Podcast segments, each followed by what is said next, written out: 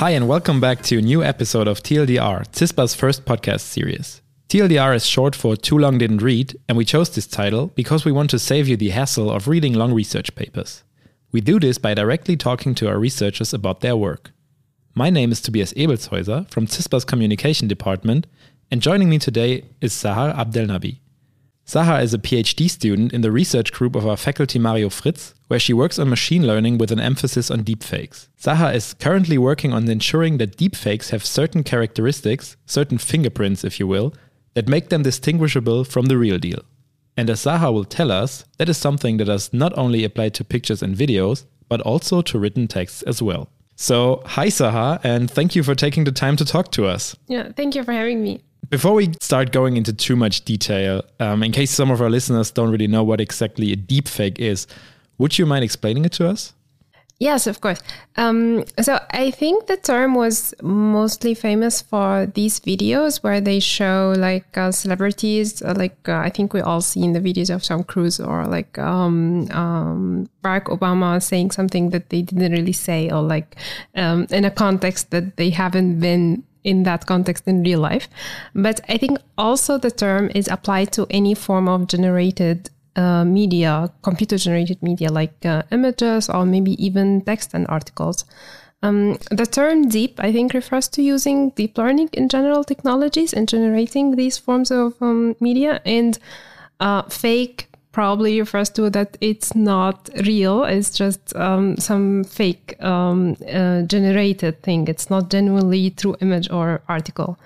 Um, so they might have a lot of cool applications like uh, in entertainment or art or um, video or image enhancements. Uh, so it's not all bad, but as we all know, they might have also some malicious applications. If someone is uh, trying to sell something uh, that maybe provocative or offensive or um, harmful to certain people, and they want to sell this as true while it's actually fake.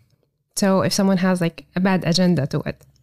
Yeah, so so maybe just let let's add to that like a bad agenda. Let's say I see a video of a politician saying something they didn't really say, and that is provided all over the internet. Can you go into a little more detail on how these videos are being generated? How does that work? How can I take a, a how can I produce a video of someone doing something he or she didn't do? Okay, so um, I think currently there are some sort of open source softwares uh, that you can uh, use to do these sorts of uh, deepfakes. Um, the main root of technology, if you're asking about that, is something called, at least for images and text, something called generative adversarial networks or GANs in short. And um, if we want to go a little bit into the details of how they work and, and just an overview, they are sort of more two competing actors. Uh, someone, which was the generator, so it's sort of a, a, network or a model that we wanted to generate images, for example, and it takes random noise and it should generate the image. And this is also um, the the training of this generator is done in collaboration with another factor or another um, actor in that uh, play, sort of, which is the discriminator. So the discriminator is trying to say if the images that are generated by the generator, if they are true or not. So they the discriminator takes the generated images and also takes some sort bunch of real images out there. And it tries to tell tell them apart basically. We train these two networks against each other. So i guess there is a famous example that if someone is trying to forge money uh, that is the generator. And the discriminator is like the police and wants to um, know if this money is forged or not. And um, as we train both, they both get better. And ideally, they reach some sort of equilibrium. And by then, by the end of the training, the generator should ideally produce realistic image as much as possible. So we are trying to learn the true nature or the true distribution of the images by having this two play uh, two player game, the generator and discriminator.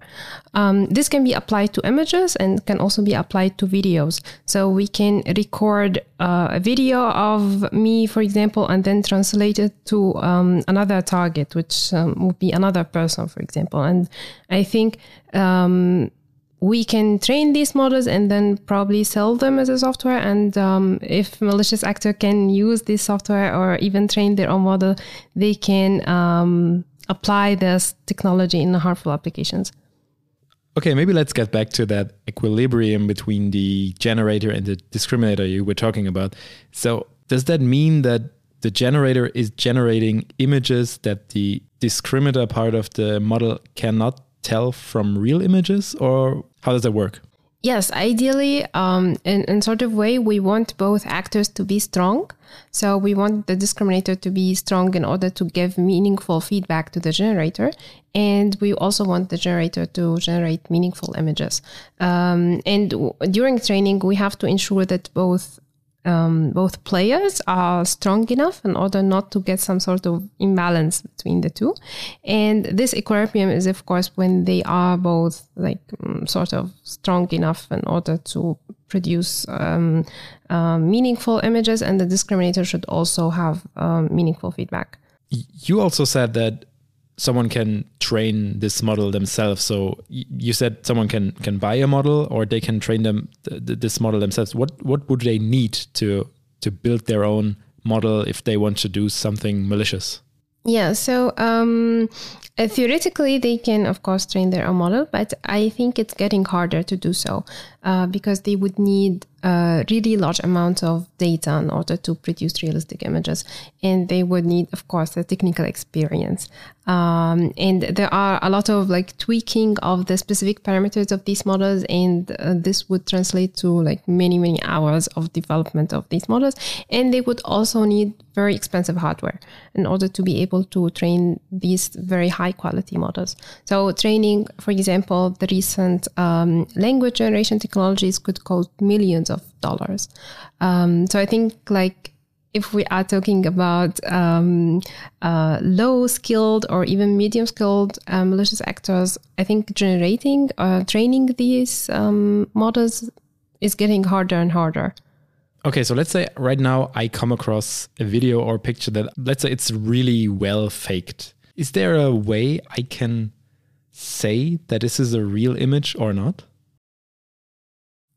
Well, so um, there might be some clues uh, or some inconsistency cues that you can observe. Um, but I'm talking historically. Uh, so historically, you might observe that if the person is not, uh, if it's a video, for example, uh, the person is not blinking well enough, or maybe the the lips is not synchronized with the, the lips movement is not synchronized with the with the voice. Um, and for images, for example, maybe you can observe some fine details like the hair or maybe the teeth or or, or something. But um, I would say that relying on these um, sort of inconsistency cues is not very reliable on the long run because um, some of these examples that I'm telling you, they are probably now just way better than before. And uh, if you just observe the generated images, for example, a couple of years ago, you would really see the difference, but now it's really getting harder to um, spot these differences. Um, so I would say it might still be possible to do so, but it requires a lot of maybe paying attention to fine details and just trying to train yourself to do it, which probably is not accessible for everyone and they still might fool a lot of people. But right now, I mean, there are a lot of deep fakes. I mean, there's even this website, it's called This Person Does Not Exist. I'm, I'm sure you're familiar with that, which just whenever you um, refresh the site, it, it shows you a new picture of a person that is entirely computer generated. And I can just say for me, it is really, really hard to tell if these are real people or not. If if someone, if I mean, if the link wouldn't li- literally be this person does not exist, there would be no reason for me to doubt this person's existence, right? So, right now, is there a way I can tell that it isn't real? I mean, in a technological way, because I for sure cannot with my human eyes. Mm-hmm. Yes. So currently, um, there are already um, some solutions uh, that are based on machine learning that uh, they try to discriminate between uh, real and fake images, for example, or even real or fake text. Um, and for images, they show good generalization already, and they might even detect generators that they haven't seen during training. Um, and, and um, for text, it's still a little bit trickier because you probably wouldn't generalize that well to um, other text generation platforms or other uh, text generation technologies. But for images, I would say that it's probably more promising to use these models. But um, the, in my opinion, uh, or the whole motivation of the fingerprinting and watermarking um, scheme is because these uh, technology are based on the assumption that it's easy to tell or there could be some patterns to tell the real and fake.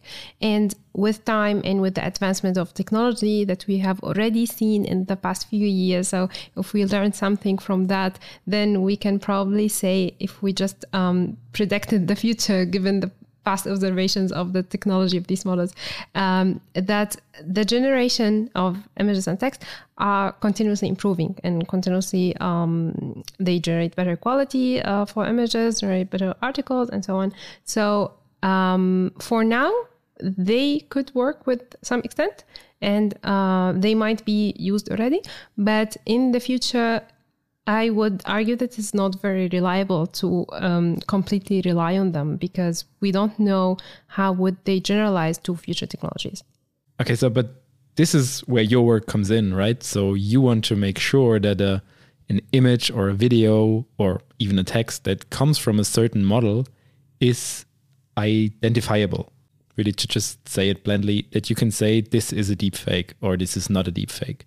Um, yes. So um, the idea here is that as the gap between the real and the deepfakes is getting narrower, uh, because of the advancement of these technologies, we want to be proactive about it and insert something, insert some artificial differences that we can observe. Um, but probably when when I say observe, it doesn't ideally it will not mean that you can observe it with your own eye uh, because we still want to keep the quality of these generations. Um, if it's used for like image enhancement for example we still want to have a high quality or like if it's a text and uh, you are having a sort of assistive editing we still want the model to be useful. So um, we want to observe these differences, but not by human inspection, but mainly by some, having some sort of um, a model that uh, works as a scanner. So it's just there is a hidden um, mark in there, and we want to scan it with some um, decoding model. And when we are able to scan these um, watermarks or fingerprints or like these hidden things that we inserted in the image or the text, if we are able to scan them and detect them, we can say that this is a deepfake because we have already um, tried to insert this uh, these watermarks in the, in the um, original images or the generated images or generated text. That basically means me as a person, if, if I see something on Facebook, which is a video which I'm not sure is real, I would need a decoder to tell for sure if it is deepfake or not if it was done with a really well trained model? Um, yes, and that's why we assume that um, this determination of whether it's a deepfake or not would probably be done by some centralized authority. Like if it's um, maybe the social media platform, like Facebook, for example, or maybe the news agencies that are receiving some images and they want to make or videos and they want to make sure that image is true or not. So I think it's important to keep that um, network or the decoder that tries to scan or decode the watermarks uh, sort of secret in order to uh, not make it very accessible to malicious actors. And that's why um, I think it's probably the role of content moderation in general in order to verify the veracity or verify the authenticity of the generated uh, media and um, compared with true media. So you're saying that if a malicious actor were to get hold of the deco decoder, he or she could actually try to work around this fingerprinting technique? It's possible. It it might open some sort of directions of attacks. Uh, they might adapt the generation in order, like keep editing the image until the watermark is not detectable anymore, for example, or maybe train something else in order to remove the effect of the watermark. So I think it opens new directions, and that's why probably we should say that it, it should be centralized and um, uh, should be kept for maybe uh, trusted authorities like the um, as I said, the, the, new agencies, news agencies that they are sort of credible, and uh, the social media platforms, for example. Mm-hmm. So I'm not I'm not sure if this will get too technical very fast, but how if this is not observable by eye, how would something be added to the picture that uh, a decoder could could see? How does this fingerprinting in in your case work? Okay, so for images, for example, um, you will actually be surprised that we don't observe that many small details in the image. So, um, and it, it works for compression, right? So, uh, if we have some sort of like JPEG images and if it's not um, severely compressed, you probably wouldn't see the difference, right? So it's sort of the same. So um, our eyes are not very sensitive to very small fine details, and if we add certain patterns, maybe certain um, noise patterns to the image uh, with a small amount, we wouldn't be able to observe it with our own eyes, but a model can do that. A model that is able to um, decode or observe these differences. Um, so it's sort of like we are exploiting our imperfect visual system in a way. Uh, that's for images and, and videos. But what if I would were to compress a picture that has a fingerprint?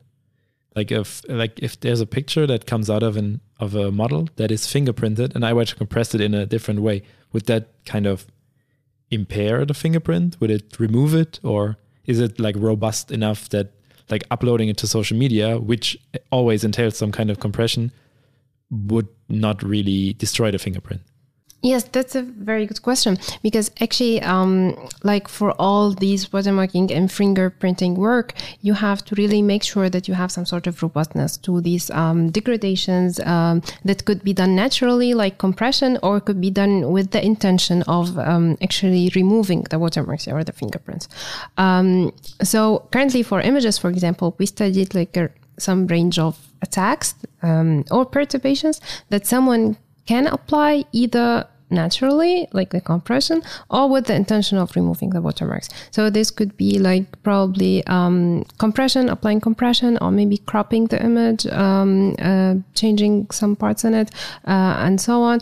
And we found that uh, for images, there are some sort of robustness to uh, small details, small changes. And of course, if you change the image dramatically and you just destroyed it or like blurred it completely, then probably you would lose uh, the watermark, but you would also lose the quality of the image. So it's just assume we assume that there is some uh, capabilities um, of the attackers here of the malicious actor, and uh, they still want to have some sort of high quality image, and they still want to have.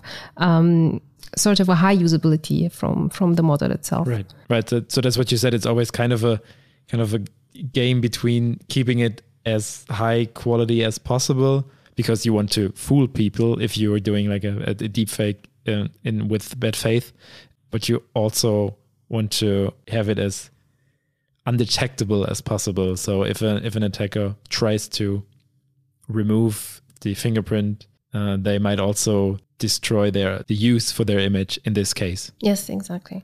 Um, but for text, it's harder. Definitely, it's a bit harder because, like, if you see some um, original text and if you see um, an edited version of it, you would see the difference. Uh, if you are if we are editing the words because it's more observable to us, we would probably see the difference, and that's why it's I would say it's very challenging to watermark text compared to watermarking images, but it's still doable. So um, but requires a lot of workaround around it. Yeah, so I can imagine readings. I'm not. I'm not sure. Maybe I've. I might have already read some texts that were computer generated, but I could imagine that it's quite hard to get like a natural sounding grammar or sounding sentence flow. Yes. Um, so I would say currently it's actually um, very impressive. We see computer generated text that is actually very, very impressive. And um, um, there were a lot of like research papers that um, reported that they um, had uh, user studies and they have shown uh, users or people uh, computer generated text and real text, and actually the, the scoring was a bit comparable.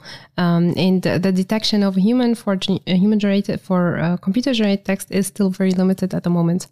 Um, these models are trained on the idea here is that these models are trained on very very large amount of data um, and uh, the training details of it is a bit different than training uh, GANs uh, so i'm not sure if we want to go into the details of this, but they are sort of, um, in a very nutshell, they are trained to predict the next word. Um, so it's it's similar to the computer keyword suggestions, the or like the, the like autocorrect. Exactly, yeah. the autocorrect, because uh, they are trained in, to to um, predict the next word given the previous word, and by this training strategy, they are able to implicitly learn the grammar and learn the coherency and learn a lot of um, different uh, characteristics of the true language. Um, and currently, these models, the, the, the language generation models, are getting bigger and they are trained on like a huge amount of training data. And that's why they are getting really better um, in generating um, text that actually sound meaningful to us and um, correct in terms of grammar and so on. But you really don't have to. I mean, as you said, in a, in an image, you can sort of hide a fingerprint with I don't know, edit, edit image noise or I don't know some pixels that might even be too small for us to see. But in the text, at least I can imagine that it very that it is very hard to hide a word or a letter without people noticing it. Yes. So the idea here is that we want to um, shift the distribution a little bit uh, in a way of, of the language in a way that uh, it's still meaningful and still correct but at the same time uh, we can um, hide information using this uh, distributional shifting. So it's sort of like um, if there are two ways to express a word or to express a meaning uh, for example using synonyms there are two um, words that could mean the same thing. And using this strategy we can when we say we want to use something instead of the other we can um, hide this information like uh, transform this into some sort of bits of um, zeros and ones. And using this distribution of words we can hide this information. Can you actually think of a scenario where a deepfake text could be dangerous i mean with pictures and with videos I think it's fairly easy to grasp why they are dangerous, why they can be faked and um, spread around the the internet as disinformation. I mean, we've seen it in the past, but with with a text, I mean, everyone could basically write a text and say, "Okay, this text was written by that guy," mm-hmm. and you don't really have to believe it because it's just a written text. So, is there a scenario where you think a deepfake computer generated text could be as dangerous as an uh, faked image or a faked video? Well, um, so the idea here is that yes, everyone can write a text, uh, but um, these uh, generation technologies, text generation technologies, they could make it so much easier for malicious actors in order to write uh, high quality text. So they don't have to invest so many time and so many hours trying to write an article uh, that supports a certain claim they have in mind, where they can just insert that claim to a model and the model would generate a full article that supports that claim. So, for example, if we want to make some sort of misinformation that there is a study that links uh, some dangerous effects of vaccination, for example, and I think this is probably a common um, topic nowadays, I guess. Um, so instead of investing so many time in writing this, the malicious actor in that case can just insert this headline, give it as an input to the model, and then the model can generate up to entire articles that seem very convincing. Um, so I think the the risk here is to be able to generate this kind of misinformation at scale and with accessible technology and it would just make it so much easier for for attackers so what you're saying is basically that the, the the danger does not lie in the text, but in the in the scale of how these texts can be distributed in a in a sheer number of of, of like a really barrage of fake news. And I, I don't know, we've we've seen in the past that there are like these troll farms of people that are paid to write comments in social media that serve a, a, a cause like a, a, certain cause like like disinformation or propaganda to to support a state or um, support as, as you said um, vaccine disinformation. So do you think that this is something where also this, these, text generating models could be used?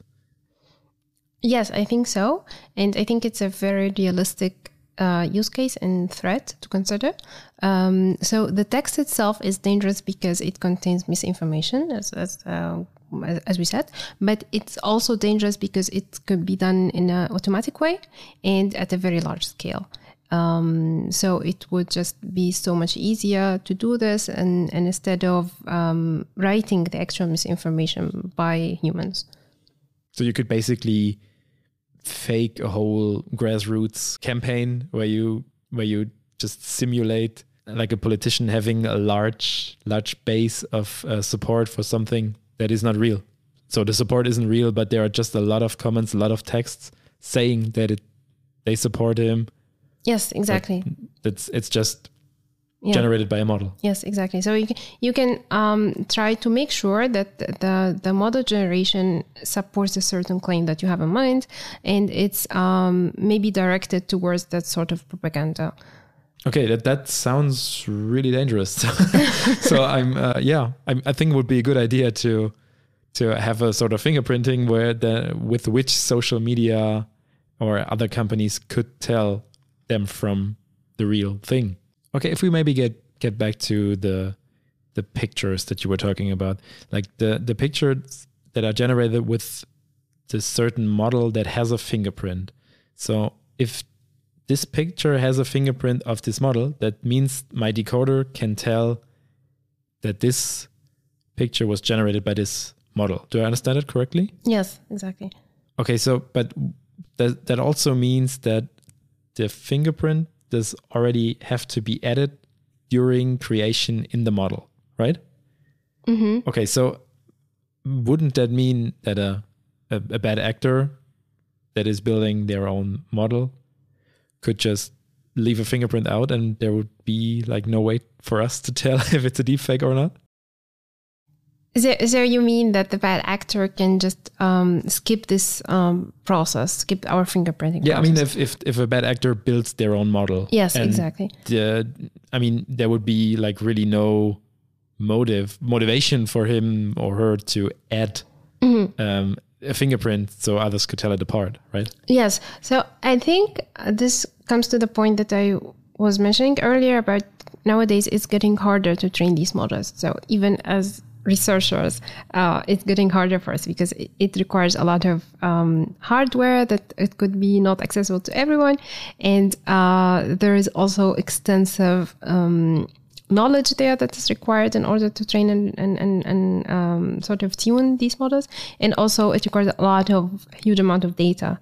Um, so and there are already some uh, companies uh, out there that they don't open source their trade models.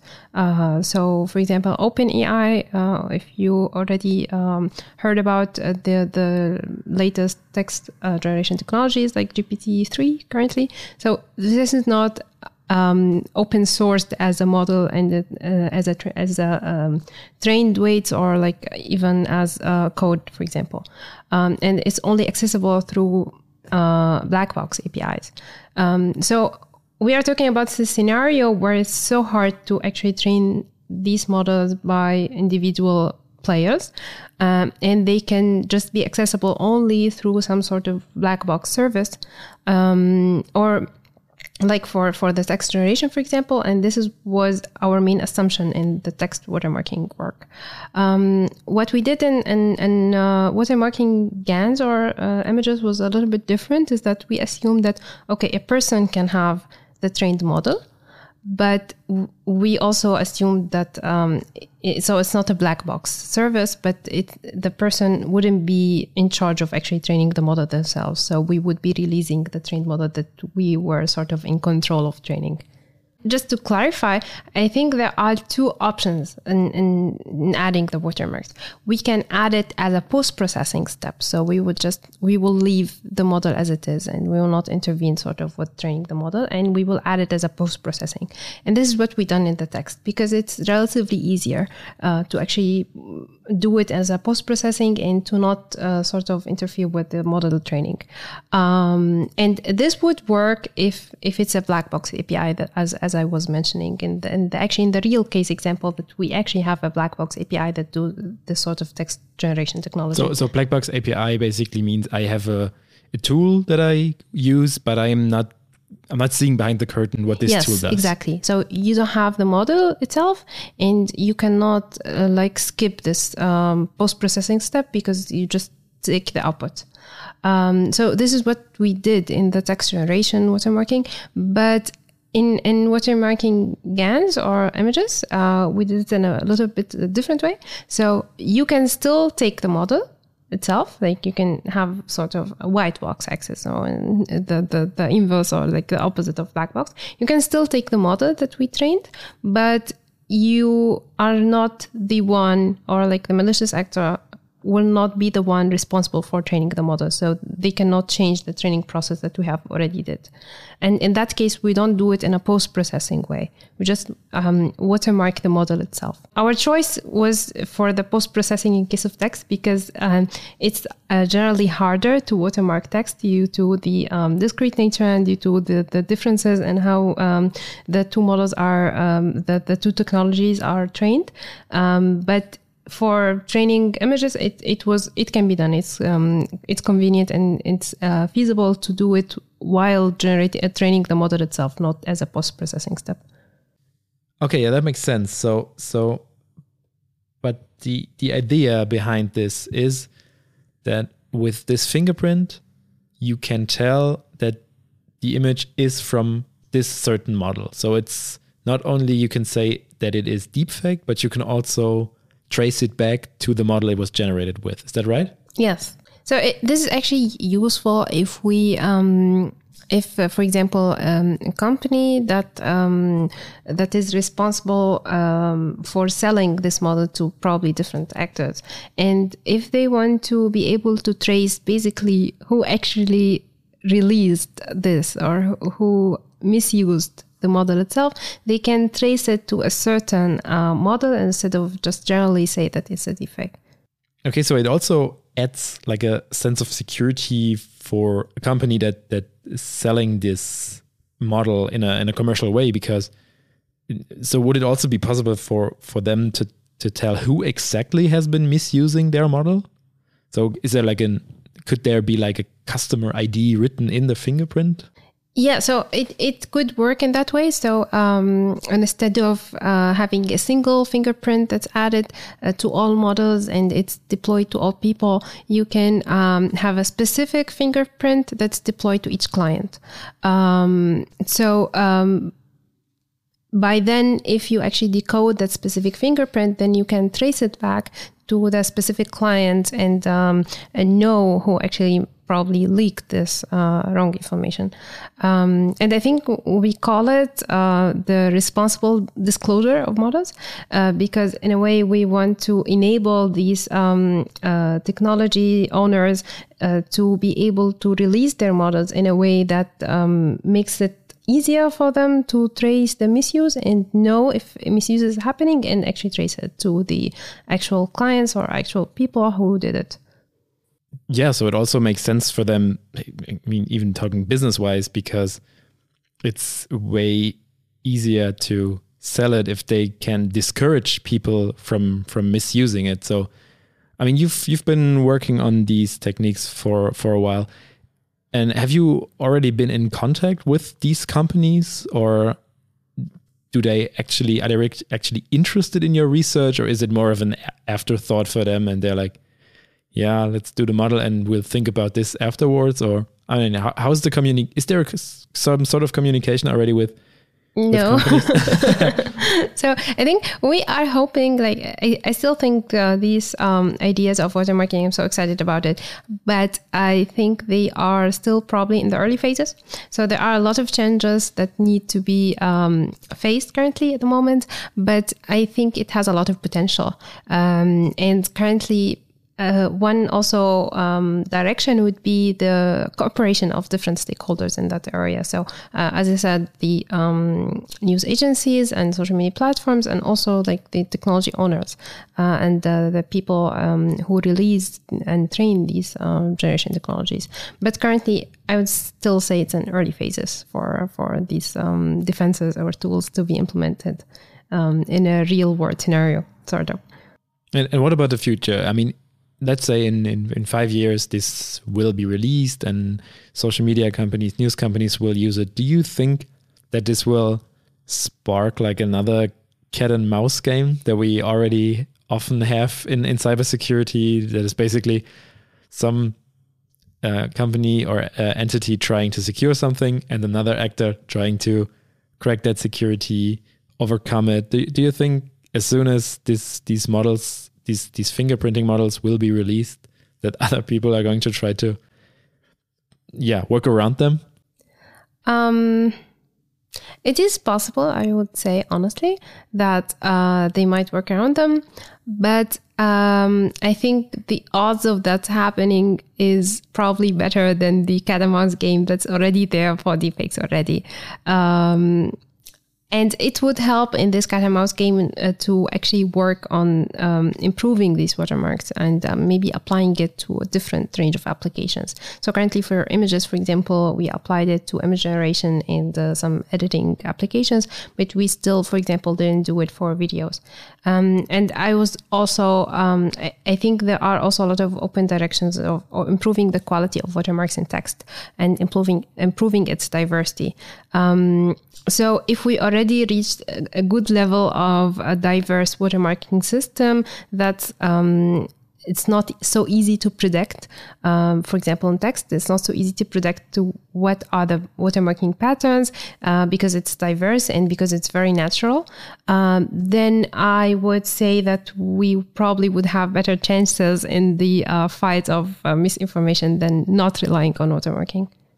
Yeah, so maybe we could just say as a summary, if someone really, really badly wants to spread disinformation that is watermarking proof, like some, let's say, uh, a bad acting country that has really a lot of resources, they still can build their own systems and release deepfakes that are not watermarked, but like a really, really large part of the population that does not have this expert knowledge and relies on existing models to build deepfakes, they will kind of lose their credibility if a watermarking system is implemented in these models.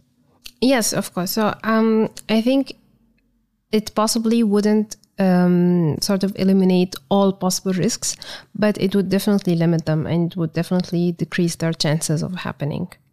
Then I think you should definitely uh, keep on working on that because. Oh, thank you. Um, that is really interesting, and I think it would really uh, help our society if there would be less disinformation instead of more. So, um, thank you very much. Um, and for the end, we just have uh, five quick questions that would that I would like to ask you. So, do you use a password manager? And if yes, why? And if no, why not? I do, um, because I find it uh, useful that they can um, suggest strong password and randomized password uh, for every website. And um, for me, it's sort of like hard to do this uh, manually and how to um, keep track. Um, and they could also um, be useful and give you warnings about um, phishing URLs, for example. Okay. I think that's good advice. Yeah. so, do you um, have you ever fallen for a phishing email yourself? No, I worked in phishing uh, for a while, so I'm actually uh, like extra cautious about it. Uh, so the first thing that I check whenever someone sends me a URL, even like if I know the person really well, the first check, uh, the first thing I check is that I know the website, um, and I'm very cautious about like the emails that I get. I, I think I remember even I got an email from someone at CISPA and I didn't know the email and uh, uh, I was like, and they were asking me for system information. So I thought, okay, is that from CISPA? And I kept like maybe searching for the name and making sure while the actually the email is CISPA.de, so it should make sense that some that's someone from CISPA. But I was probably obsessed about it that I kept making sure that it's actually true, not a phishing email so it's yeah it's better to be safe than sorry. I think yeah. that's that's uh, something we we all can uh, learn when it comes to cybersecurity right? So you're working in cybersecurity. Does that have any effect on how you handle your private data? I mean when it comes to social media and text messengers and so on?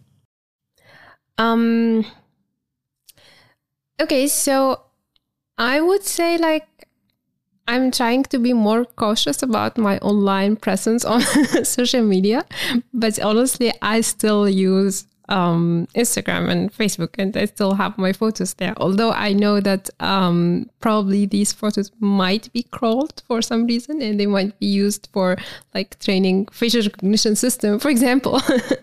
um, but I would say I still use them. Yeah, I mean, we're all still humans, even if we're working yeah. security. okay. Um, do you have a smart home? Um, I have Alexa. Um, that's like as far as I have in the smart home system. so I use it just to keep alarms and stuff. Okay. And how do you feel about cryptocurrencies? And have you ever invested personally? Um, I didn't, and I also I sort of don't have enough knowledge on them. uh, and um, I did invest in them because I feel like I also have to invest a lot of time in understanding them, just keeping track of everything. So time is not um, like uh, available resource for me at the moment. so uh, no, I didn't invest in them. So Sahar, thank you very very much for taking the time to be here today. Uh, I've had a lot of fun, and I've I think I've learned a, lot of things, and uh, hopefully our listeners will do so as well. Thanks uh, a lot. It's keep, really a nice opportunity, and uh, I enjoyed it very much. Thank you very much. Keep uh, doing your research, and I'm sure we will talk again in the future. Thank you. Goodbye. Bye.